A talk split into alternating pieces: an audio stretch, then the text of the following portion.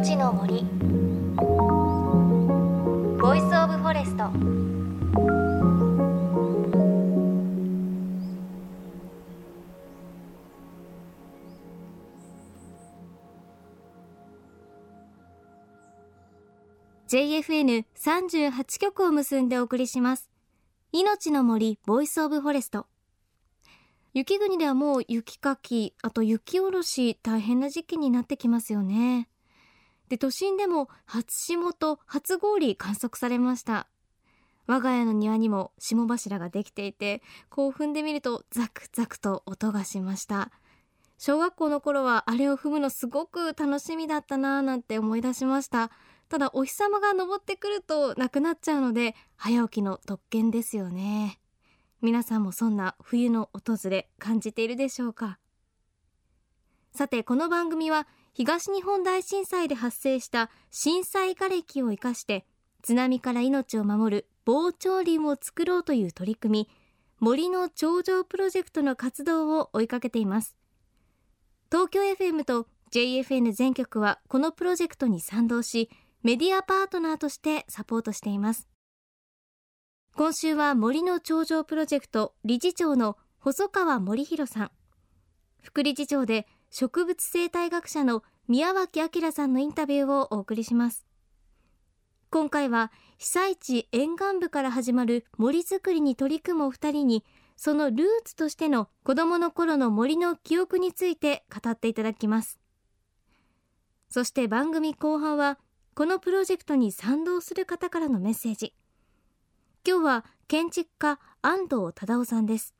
世界的な建築家ですから材木の元となる森にも関心が深いはずです。どんなメッセージなのか楽しみです。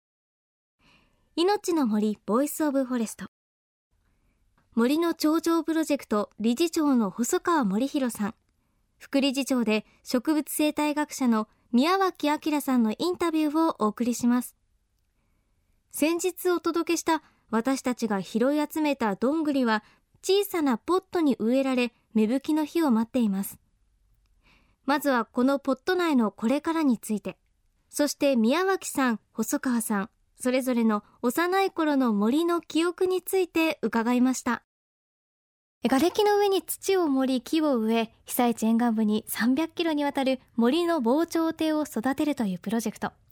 土地本来の植物による森づくりポット苗を育てるところからスタートもするということなんですが森になるまでどのくらいかかるんですかね？ポット苗から森になるまでっていうのは。あの最初なぜポット苗にするかといえば今おっしゃったように土地本物の仙台染色性の種木は根が深くまっすぐ伸びるんですね、ええ、ですから裸根じゃつかないんですよ。それをポットにで根が充満した状態でそれを自然の森の掟で種木を中心にできるだけ多くの種類をその森の構成種を混ぜてそして競争しなく我慢して共生混植密植します平米3本ぐらいでそれをポットから外して植えますと最初の1年は根が2メーター3メーター時間かかりますがあとは1年1メーターぐらい10メーターぐらいまでは本当に見事に育ちます。で大体10年で10メーター20年で20メーターになります。ただ人間もそうですが20歳まではどんどん育つけどあとは背が高くなゆっくりになってこの横に太るでしょ。はい、植物もそうで10メーターから 20メーターぐらいまでどんどんあとはゆっくりで今度は幹が育ちます。まあ鎮守の森で残されたタブの木なんかもう3人で抱えても帰れないぐらい非常に大木になってます。じゃあこれまでの森づくりでその20年も30年も経っている森っていうのはすごく立派に育っているってことなんですね。それはもう全国どこを見ていただいてもそうです。もう土地本来の木を植えて育てていくことが大事ということなんですがこう森にこだわる宮崎さんはやっぱり子供の頃は森ですとか自然に関わる機会って多かったんですか？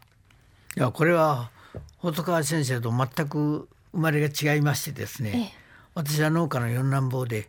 物心を作る頃から周りがみんな緑もりもりもりで私の原体験になった歩いて100メーター200メーターぐらいありますけど尾根筋に行ったところに無人の神社が、え、社がありましてそこで鬼ごっこをしたりどんぐりしゃったりして遊んだのを覚えまって覚えてますけどそういうその情緒的なことと同時に何とかして都会の飛行機の爆音が毎日聞こえるような、バスや電車や に乗れるようなと夢だったんです。はい、で夢が叶って横浜に住んでそこに満足して一番最高だと思った時に気が付いたらどんなに私たちが科学技術を発展させても私が着てるのがこれはポリエステルであってもやはり石炭石油植物。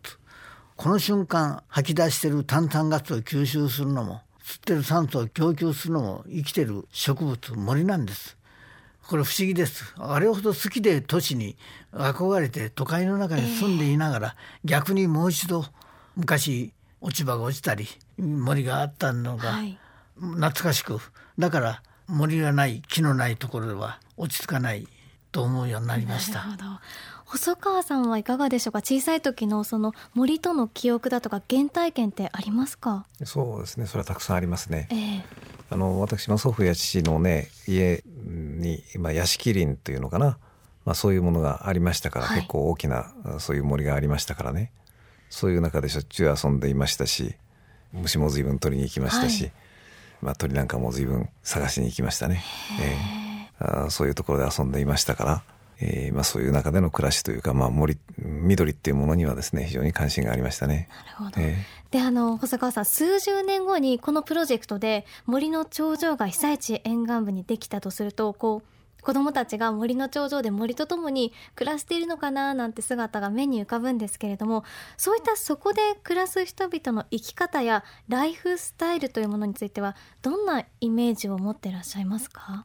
それはやっぱりあの今の宮城先生のお話のようにね緑の中で暮らすっていうことは非常にあの人のやっぱり生き方に大きな影響を与えるものだと思いますよ。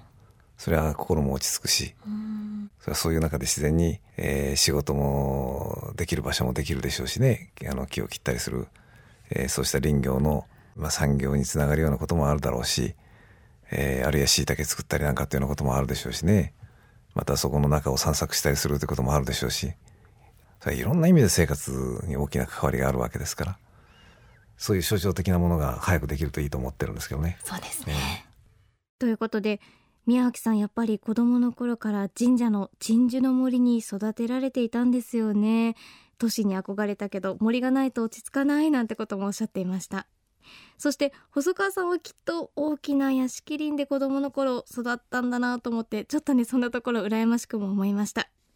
今後も機会があればお二人のこういったお話伺いたいと思います。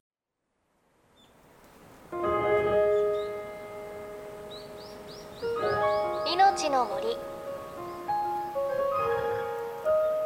Voice of Forest。命の森 Voice of Forest。番組後半は森の長城プロジェクトに賛同する方からのメッセージをお届けします今日は建築家安藤忠雄さんからのメッセージです安藤忠雄ですまあ、あの、私はこの緑の長城プロジェクトに大変興味を持っています。と言いますのは、1995年の1月11日の大震災の時に、あの、大木が火災における炎症をストップしたとか、大木が家を倒壊するのをしっかり受け止めたとか、いうようなこともありますから、緑というものの力を少しは知っています。また、あちこちにあった鎮守の森が、震災の時に被災地になったり、また自分たちの心の糧になったりして、大きな力になったことを知っておりますので、命の守る防潮堤というと同時にですね、まあ、いわゆる精神的な心の支えになる森づくりは大変重要だと思います。特に今回の被災地においてはですね、日本中の人たちが、まあ、この東北をにサポートしなければこれから復活しないという意味も込めて森づくりに日本国民全員が一本でも木を植えてやろうというような募金活動ができればいいなと思われたんだろうと思いますが細川さんの企画は非常にいいと。この夢を叶えるためにコツコツした長い時間の大変さを考えると大変大きな夢でどこまでいけるのかなというような気もいたしますけれども私はサポートができる範囲をしたいと思っています。命の森 Voice of Forest。メッセージは番組ウェブサイトから。アドレス tfm.co.jp スラッシュ forest にアクセスしてください。お相手は高橋万里恵でした。の森 Voice of Forest。